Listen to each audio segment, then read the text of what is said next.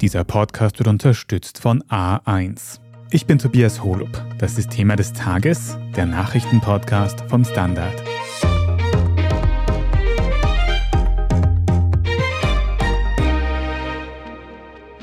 Und da waren es nur noch drei. Aus den 73 BewerberInnen um die SPÖ-Spitze sind nach einigem internen Chaos nur noch die vermeintlich aussichtsreichsten übrig geblieben. Pamela Rendi-Wagner, Hans-Peter Doskozil und Andreas Babler. Der dritte und neueste Kandidat, Babler, hat auch schon seine Wahlkampftour durch Österreich gestartet. Er gibt sich als Kandidat der ArbeiterInnen und steht mit seiner Politik weit links. Aber kann die SPÖ so auch bei den nächsten Wahlen abräumen? Darüber sprechen wir heute im Podcast. Wir fragen nach, ob Doskozils rechter Kurs erfolgversprechender wäre und was Randy Wagner ihren Herausforderern noch entgegensetzen kann. Petra Stuiber, du beobachtest für die Standard-Chefredaktion auch die aktuelle Führungsdebatte in der SPÖ, über die wir auch schon einige Podcasts gemacht haben in letzter Zeit. Und der letzte Stand, über den wir da gesprochen haben, war, dass 73 KandidatInnen SPÖ-Chefin werden wollten. Seit gestern am Abend sind es jetzt doch wieder nur drei, die drei aussichtsreichsten. Wie ist denn das jetzt passiert, dass wir von 73 wieder auf drei gekommen sind? Laut dem Vorsitzenden oder einem der Vorsitzenden dieser Mitgliederbefragungskommission, dem Harry Koppitz, das ist ein SPÖ-Urgestein aus Wien, ist es so gekommen, dass 70 gar nicht die Voraussetzungen erfüllt hätten. Also diese simple Voraussetzung, mindestens 30 Unterstützungserklärungen zu bekommen von anderen SPÖ-Mitgliedern. Und er sagt, viele hätten sich gar nicht mehr gemeldet. Also das Interesse sei anfangs sehr groß gewesen, aber dann offensichtlich abgestorben und man hätte einige auch gar nicht erreicht. Also das war die Erklärung und so glaubt man, dass man einfach jetzt mit diesen drei aussichtserreichsten Kandidatinnen und Kandidaten da eine gute Mitgliederbefragung zustande bekommt. Jetzt haben wir gewusst, dass eine von den BewerberInnen zum Beispiel eine Giraffe war, also dass nicht alle Bewerbungen ernst gemeint waren. Aber es überrascht mich doch ein bisschen, dass wirklich 70 Kandidatinnen da anscheinend zurückgesteckt haben oder diese, wie du gesagt hast, simple Voraussetzung nicht erfüllt haben. Ist das wirklich glaubwürdig oder hat es da doch irgendwie Chaos im Hintergrund bei der Organisation gegeben? Naja, du sagst es, Tobias. Ich glaube, dass das möglicherweise nicht wahnsinnig glaubwürdig ist. Es hat ja schon mal damit angefangen, dass diese Regulatorien, wann man sich aufstellen lassen darf als Kandidat als Kandidatin, erst im Nachhinein erstellt wurden. Das ist schon mal so ein Problem. Also es hat im Anfangsfeld viel, viel Chaos gegeben. Durchaus, glaube ich, von der Bundesgeschäftsstelle der SPÖ in der Löwelstraße verursacht, ob jetzt aus nicht wollen, nicht können oder welchen Gründen auch immer, sei jetzt mal dahingestellt. Und es gibt ja schon noch einzelne Leute, die sich selbst aufstellen wollten. Gibt es einen Kandidaten, einen Unternehmer, der gesagt hat, er habe 32 Unterstützungserklärungen zustande bekommen. Nicht alle hätten sozusagen ihre Mitgliedernummer bekannt gegeben, aber das sei datenschutzrechtlich ohnehin eine gewisse Problematik. Und dieser Kandidat zum Beispiel, der möchte die Entscheidung dieser Kommission jetzt anfechten. Also ob diese Mitgliederbefragung auch sozusagen in der Ausführung und in ihrem Ende dann möglicherweise im Chaos versinkt, werden wir feststellen. Es wird sowieso nicht der Weisheit letzter Schluss sein und das Ende möglicher neuer Kandidaturen, denn wie gesagt, es gibt ja immer noch den Parteitag und da können ja auch Menschen kommen und sich möglicherweise aufstellen lassen. Es wird auf jeden Fall noch einige Diskussionen geben in der Partei. Aber reden wir fürs erste Mal über die drei KandidatInnen, von denen wir jetzt wissen, dass sie feststehen. Und über die zwei, die diese ganze Führungsdebatte losgetreten haben, über Pamela Rendi-Wagner und Hans-Peter Doskozil, ist ja auch schon relativ viel geredet worden. Der verhältnismäßig neueste Kandidat ist eben Andreas Barber, der jetzt antritt. Kannst du uns von dem mal ein bisschen was erzählen? Wer ist das? Was hat der für einen Hintergrund? Andreas Babler ist zunächst einmal Bürgermeister von Dreiskirchen seit neun Jahren. Er ist ein sehr stolzer Bürgermeister der 28 größten Stadt Österreichs. Wer Dreiskirchen nicht kennt oder vielleicht im Westen Österreichs beheimatet ist, möchte ich ganz kurz erzählen, wie es dort ausschaut, was das dort ist. Ich bin dort selbst in die Schule gegangen und komme aus diesem südlichen Speckgürtel von Wien. Dreiskirchen liegt so genau an der Grenze zwischen diesem recht bürgerlich geprägten Berchtoldsdorf, Gumpoldskirchen, Winzergemeinden, sehr viel Weinbau und so weiter. Und ab Dreiskirchen wird es dann schon wieder ein bisschen industrieller. Da gab es eine sehr starke Arbeiterschaft immer. Es gab Industrie, es gab in Dreiskirchen vor allem das sogenannte Semperitwerk. Das war diese große Reifenfabrik, ein stolzes österreichisches Unternehmen. Und Andreas Bablers Familie, die aus Dreiskirchen stammt, hat diesen Niedergang live miterlebt. Für ihn war das, glaube ich, in gewisser Weise traumatisch. Seine beiden Eltern waren Arbeiter, Arbeiterin im Semperitwerk und er selbst hat eine Ausbildung zum Maschinenschlosser gemacht, hat sich sehr früh politisch engagiert und hat dann im zweiten Bildungsweg an der Donau-Universität in Krems politische Kommunikation studiert und hat dann auch seine Masterarbeit über politische Kommunikation so krisenhaften Zeiten anhand des Semperitwerkes geschrieben. Hm. Also dieses Werk dürfte dann geschlossen worden sein, wenn ich dich richtig verstehe, was ihn sehr geprägt haben dürfte. Wie schaut es heutzutage aus? Babler macht Politik in Dreiskirchen. Was sind da die großen Themen? Dreiskirchen ist, wie gesagt, eine Stadtgemeinde. Es ist geprägt von sehr viel Verkehr, muss man sagen. Die Badener Bahn fährt durch, aber sonst gibt es nicht wahnsinnig viel öffentlichen Verkehr, ein paar Buslinien. Also dort gibt es ein gewisses Problem. Und es gibt, und das ist seit dem Ungarnaufstand 1956 in ganz Österreich bekannt, dieses große Flüchtlingslager in Dreiskirchen. Asylanhaltezentrum, Aufnahmezentrum, wie auch immer jetzt die aktuelle Bezeichnung ist. Das ist immer wieder in den österreichischen Schlagzeilen, wenn es zum Beispiel überfüllt ist und so weiter. Und wo man ja annehmen sollte, dass das eigentlich ein Nährboden ist für FPÖ und für Asyl- und ausländerfeindliche Politik, hat Andreas Babler dort bei der letzten Kommunalwahl über 71 Prozent Zustimmung erhalten. Also das muss man mal über ihn sagen. Ein Kollege von uns, Jonas Vogt, hat mal in einem Porträt geschrieben, wenn man mit ihm mitgeht beim Wahlkampf, dann ist es fast unmöglich, ihn nicht sympathisch zu finden. Das ist so ein Hands-on-Typ. Der geht überall hin, der ist überall dabei, der kocht Kaiserschmarrn mit Sepp Schellhorn von den Neos, um zu zeigen, dass Kinder gut ernährt werden müssen, gratis Essen für Kindergarten und Schulkinder und so weiter. Das ist Andreas Babler. Das ist die eine Seite. Die andere Seite ist der öffentliche Andreas Babler, der auch nicht so stark wie Doskozil, aber doch auch in den vergangenen Jahren an der politischen Führung der SPÖ auf Bundesebene selten ein gutes Haar gelassen hat. Das waren jetzt so die politischen Hintergründe aus seinem Umfeld als Bürgermeister in Dreiskirchen.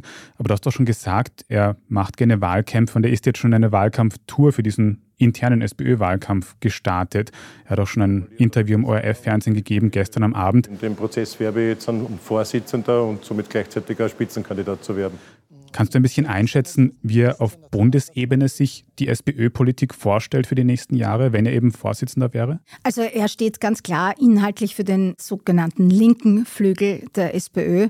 Also er möchte eine prononziertere linke Politik haben, also vor allem was Verteilungspolitik betrifft. Wir waren die Ersten, die Mietpreisbremsen tatsächlich voriges Jahr eingesetzt haben. Wir sind die Ersten, die jetzt jedem Kind, wenn es armutsgefährdet oder unter der Armutsgrenze lebt und finanziell benachteiligt ist, in dem Haushaltseinkommen ein gratis warmes Schulessen und ein gesundes garantieren.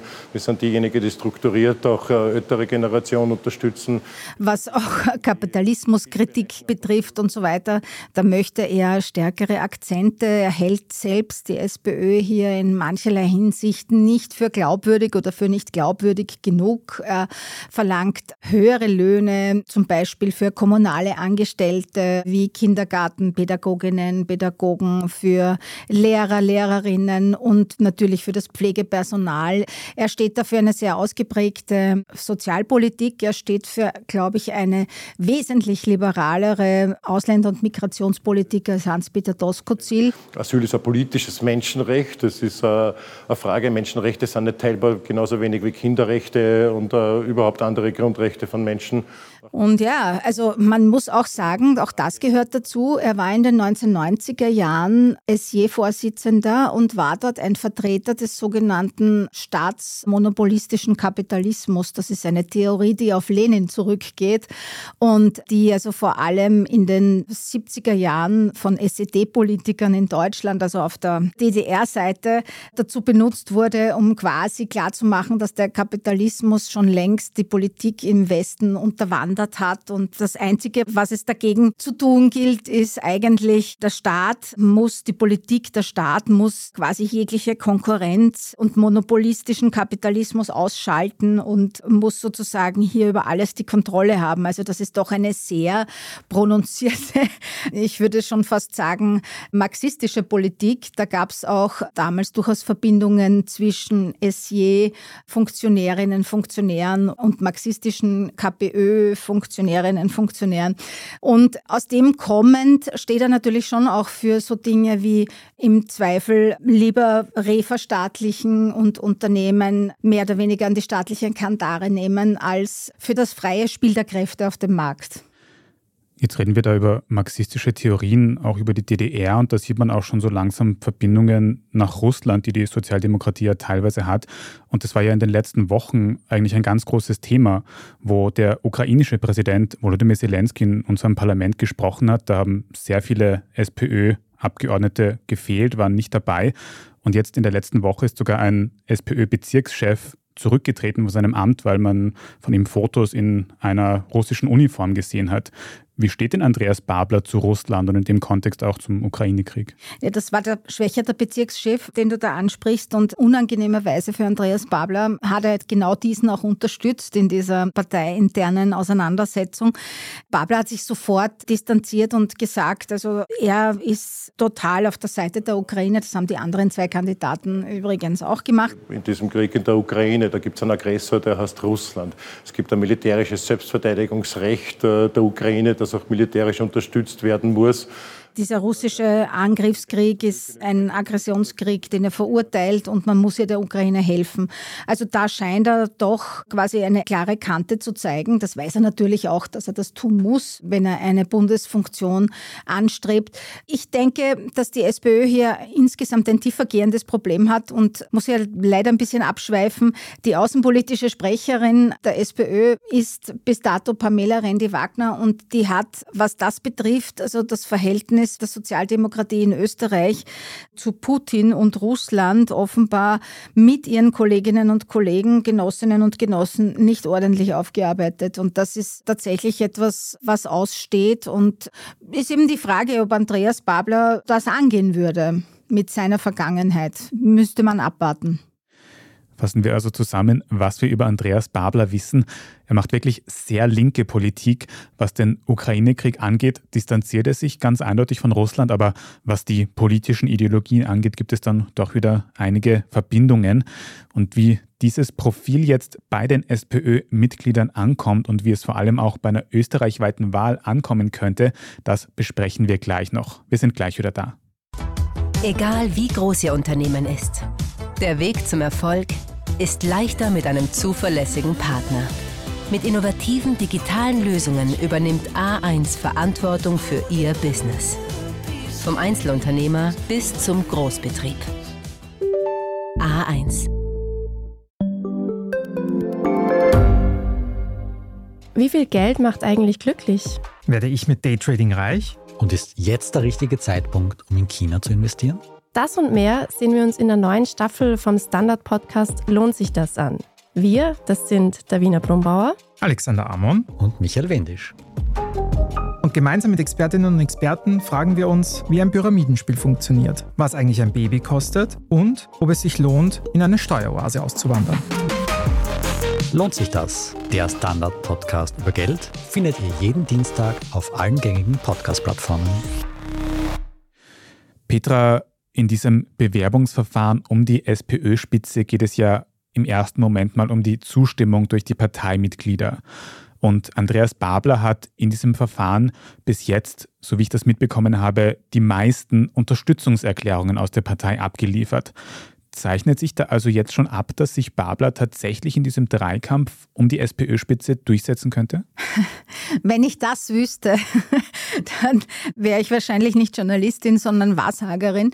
Das ist wirklich schwierig, weil tatsächlich jeder dieser drei eine gewisse Gruppe von Sozialdemokratinnen und Sozialdemokraten hinter sich versammelt. Und das sind durchaus starke Gruppen. Also eben zum Beispiel viele Länderchefs stehen auf der Seite Doskozils. Auf der Seite Randy Wagners stehen die Frauen, die eine starke Gruppierung innerhalb der SPÖ sind, aber auch Teile der Gewerkschaft. Andere Teile der Gewerkschaft unterstützen wieder mehr oder weniger heimlich Doskozil.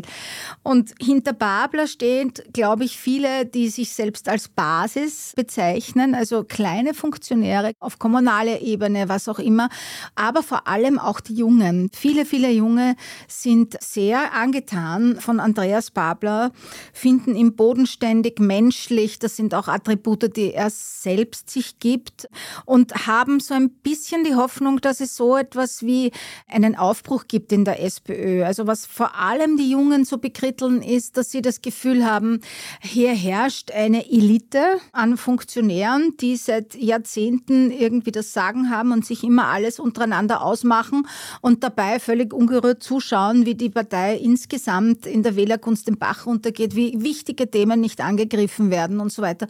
Und viele von den Jungen haben, so erlebe ich zumindest, die Hoffnung, dass Babler das irgendwie ein bisschen anders machen könnte. Er sagt, er kommt von unten, er krempelt die Ärmel auf, er redet mit allen, er ist sehr interessiert, auch, glaube ich, an ideologischen Debatten. Und ich glaube, es gibt nicht wenige, speziell unter den jungen Sozialdemokratinnen und Sozialdemokraten, die der Meinung sind, man sollte die SPÖ etwas mehr nach links rücken, weil mittig und rechts drängen sich ohnehin die anderen Parteien und da ist viel Platz und gerade in Zeiten wie diesen, wo die Teuerung ein Thema ist, wäre es angebracht, eine linkere Politik zu machen. Ob sie recht haben, kann ich nicht sagen. Eine wirkliche Mehrheit links der Mitte hat es in Österreich in der Form noch nie gegeben. Du sprichst es schon ein bisschen an, wenn Andreas Babler jetzt mit dieser, wie wir besprochen haben, wirklich sehr linken Politik SPÖ Chef wäre, könnte man dann bei den nächsten Nationalratswahlen auch wirklich in ganz Österreich ein gutes Ergebnis holen? Ich bin da, wie gesagt, skeptisch, weil es diese Tradition in Österreich nicht gibt. Und selbst Bruno Kreisky hatte jetzt keine Mehrheit links der Mitte gehabt, sondern der hat die Sozialdemokratie sehr pragmatisch in die Mitte gerückt und geschaut, dass er sozusagen das Füllhorn sozialdemokratischer Politik halt über allen ausstreut und damit auch viele Bürgerliche letztlich für sich begeistern können. Warum es jetzt plötzlich sozusagen eine Mehrheit geben sollte. Aber auf der anderen Seite, warum es nicht mal versuchen? Also die Politik der vergangenen Jahre war ja nicht unbedingt von Erfolg gekrönt. Also warum nicht mal etwas anderes versuchen? Und es gibt ja durchaus in anderen europäischen Ländern auch Parteien, die jetzt linke Kandidatinnen Kandidaten haben. Eli Schlein zum Beispiel in Italien. Vielleicht gibt es da so etwas wie eine Renaissance und gemeinsam mit Grünen und Neos kommt man dann auch vielleicht auf eine, wenn auch knappe Mehrheit. Wäre ja denkbar. Wirklich realistisch halte ich das im Moment nicht. Und ein Argument dagegen wäre, dass eine sehr linke SPÖ sich Stimmen von anderen Parteien, ja vor allem von den Grünen zum Beispiel, abholen könnte, wo noch nicht so viele Stimmen liegen im Vergleich zu anderen Parteien wie der FPÖ. Von dort könnte man sich eher mit einer rechten Politik Stimmen abholen und für die steht jetzt dann eher wieder Hans-Peter Doskozil. Also wäre er doch tatsächlich potenziell erfolgreicher auf ganz Österreich umgelegt? Ja, wobei ich da einschränkend sagen muss, ich meine, das Erste, was eine Sozialdemokratie natürlich versuchen müsste, ist einmal zu versuchen, das ganze Nichtwählerpotenzial, und das ist auch beträchtlich zu heben. Und da könnte man schon versuchen, auch irgendwie Leute wieder zu motivieren. Aber natürlich, Sebastian Kurz hat es uns gezeigt. Er hat vor allem mit seiner prononziert rechten Ausländerpolitik, vor allem bei der FPÖ, gewildert. Und diese Kerbe würde Doskozil schlagen, ja. Jetzt haben wir recht viel über Andreas Babler gesprochen und auch über Hans-Peter Doskozil. Ich habe auch das Gefühl, das sieht man im öffentlichen Diskurs gerade so ein bisschen und aber recht wenig über die aktuelle Parteivorsitzende Pamela Rendi-Wagner. Geht die jetzt in dieser Diskussion unter? Hat die jetzt überhaupt keine Chancen mehr auf den Parteivorsitz? Naja, das würde ich so nicht sagen, weil wie gesagt, also auch sie hat ihre Unterstützer und Unterstützerinnen und ich denke, dass sie schon versuchen wird, quasi eine mittige Position einzunehmen und zu sagen, Leute, der eine will so, der andere will so. Wollt ihr wirklich in die Extreme gehen? Wenn ihr eine Chance haben wollt auf eine Bundeskanzlerin, dann bin das wohl ich, weil ich stand immer schon in der Mitte Sozialdemokratie. Der Platz der Sozialdemokratie ist in der Mitte. Ich glaube, das hat sie auch wiederholte Male schon gesagt, auch schon in früheren Zeiten. Ich bin die erste Frau, die wirklich die Chance hat, tatsächlich gewählte Bundeskanzlerin zu werden. Und ich glaube, dass sie sehr wohl Chancen hat. Sie hat auf jeden Fall auch die Sympathie des des Partei-Establishments hinter sich. Also eine kleine Anekdote. Der Wahlkommissionsleiter Kopitz hat sich gestern zweimal versprochen und hat nicht gesagt Bundesparteivorsitzende, sondern Bundeskanzlerin und hat sich für diesen Fauxpas dann nicht mal entschuldigt, sondern gesagt, naja, sie wird es ja hoffentlich eines Tages kann man dann in der Form, in dem speziellen Kontext wohl als Wunschdenken beschreiben.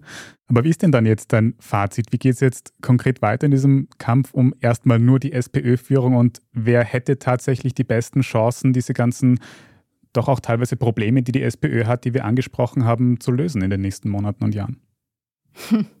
Naja, ich will mich da ehrlich gestanden nicht festlegen. Wir haben jetzt sehr lange darüber gesprochen, was sozusagen die Merkmale der einzelnen Kandidaten Kandidatinnen sind. Das wird auch die schwierige Abwägung für die SPÖ-Mitglieder. Man muss einfach sagen, okay, was möchte ich, was möchte ich erreichen, wo soll die SPÖ stehen und danach werden sie ihre Entscheidung treffen. Das Problem der aktuellen Vorsitzenden ist halt, sie hat halt schon einige Jahre Zeit gehabt und hat halt viele dieser Problematiken nicht lösen können. Man muss allerdings sagen, daran waren andere nicht unbeteiligt, unter anderem Hans-Peter Doskozil, aber auch Andreas Babler hat immer wieder seine Spitzen gegen die Bundes-SPÖ losgelassen.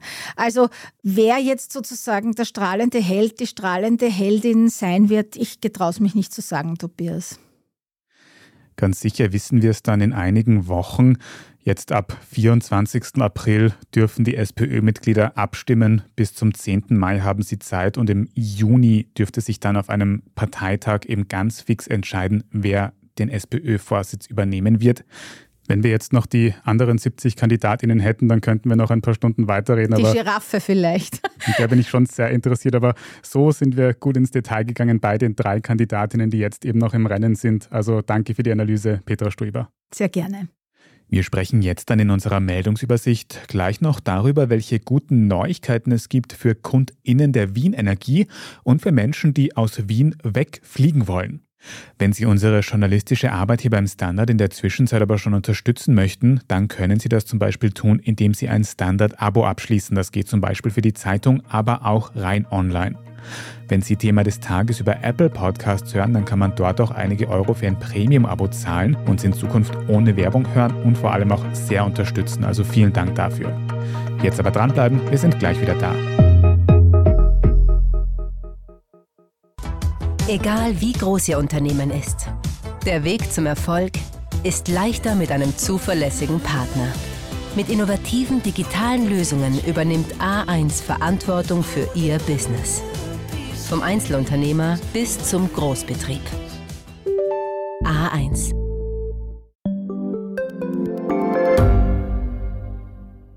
Gibt es außerirdisches Leben? Haben Tiere ein Bewusstsein? Können wir durch die Zeit reisen?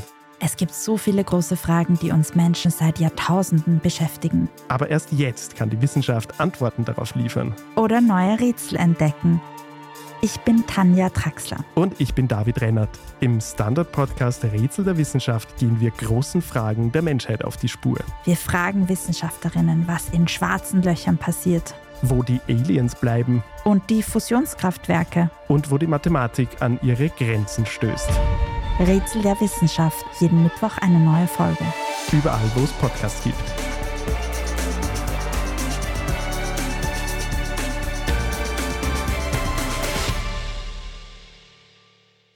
Und hier ist, was Sie heute sonst noch wissen müssen. Erstens, es gibt gute Nachrichten für KundInnen der Wien Energie, die konkret Fernwärme beziehen. Auf der kommenden Jahresabrechnung soll es nämlich einen Rabatt von 20% auf den Grundpreis geben. Das soll für einen durchschnittlichen Haushalt rund 80 Euro ersparen, wie der zuständige Wiener Stadtrat Peter Hanke bekannt gegeben hat. Grund ist demnach der hohe Preisanstieg bei Fernwärme und die aktuell hohen Gewinne der Wien Energie.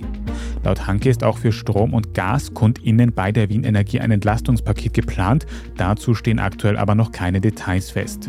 Zweitens, wir bleiben noch in Wien, wo es ein neues Angebot für Flugreisende mit den Austrian Airlines gibt. Seit dem heutigen Mittwoch kann man sich nämlich Gepäckstücke direkt vor der Haustür, solange die sich in Wien befindet, abholen lassen und dann auch direkt zum Flugzeug bringen lassen und sich so am Flughafen das Einchecken des Gepäcks ersparen, wie die Verantwortlichen sagen. Der Service gilt zurzeit eben nur in Wien, nur mit Ziel Flughafen Wien und auch nur für Flüge mit den Austrian Airlines. Bis Anfang Mai ist der Service teilweise auch kostenlos, danach wird eine Gebühr anfallen. Abgewickelt wird das Ganze durch ein Unternehmen, das ursprünglich in England und Wales ansässig ist. Und drittens, Anfang des Jahres hat der ehemalige NEOS-Politiker Matthias Strolz ja schon angekündigt, dass er 2023 auch Musik machen will. Schüttel mich jetzt zurück in die Welt hier und bin total kreativ. Und jetzt hat er auch enthüllt, mit wem er das tun wird. I proudly announce my artistic partner, Kurt Razzelli. Kurt Razzelli ist bekannt als DJ mit Arnold Schwarzenegger-Maske, der zum Beispiel Ausschnitte von PolitikerInnen aus dem Fernsehen remixt und jetzt eben auch das Album von Matthias Strolz produziert. April 21st we will be out with the double single release, so stay tuned more. Mit Ende April kommt also die erste Single raus und im Herbst wollen sich Strolz und Razzelli dann auch über die österreichischen Livebühnen schütteln. Die Ankündigung als Video kann man auch auf der Standard.at anschauen und dort dann auch gleich alles weitere zum aktuellen Weltgeschehen lesen. Wenn Sie jetzt noch nicht genug von Standard Podcasts haben, dann kann ich Ihnen die zweite Folge unseres neuen Schwester-Podcasts Rätsel der Wissenschaft empfehlen. Da geht es aktuell um Schlafen, aber nicht nur darum, warum viele von uns das zu wenig tun, sondern vor allem auch, warum der Körper eigentlich Schlaf braucht und was sich da alles im Gehirn abspielt. Rätsel der Wissenschaft hören Sie überall, wo es Podcasts gibt. Große Hörempfehlung. Falls Sie uns jetzt noch irgendetwas sagen möchten, dann schreiben Sie gerne eine Mail an podcast.derstandard.at. Und wenn Ihnen diese Folge von Thema des Tages gefallen hat, dann abonnieren Sie uns am besten sofort auf Ihrer liebsten Podcast-Plattform, egal ob Spotify oder Apple Podcasts, dann verpassen Sie auch keine weitere Folge mehr. Bei der Gelegenheit sehr gerne auch eine gute Bewertung oder einen netten Kommentar dort lassen, damit uns in Zukunft noch mehr Menschen finden können. Vielen Dank dafür. Ich bin Tobias Holub. Danke auch fürs Zuhören und bis zum nächsten Mal.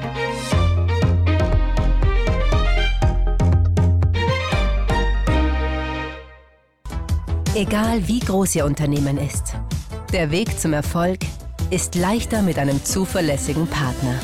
Mit innovativen digitalen Lösungen übernimmt A1 Verantwortung für Ihr Business. Vom Einzelunternehmer bis zum Großbetrieb. A1.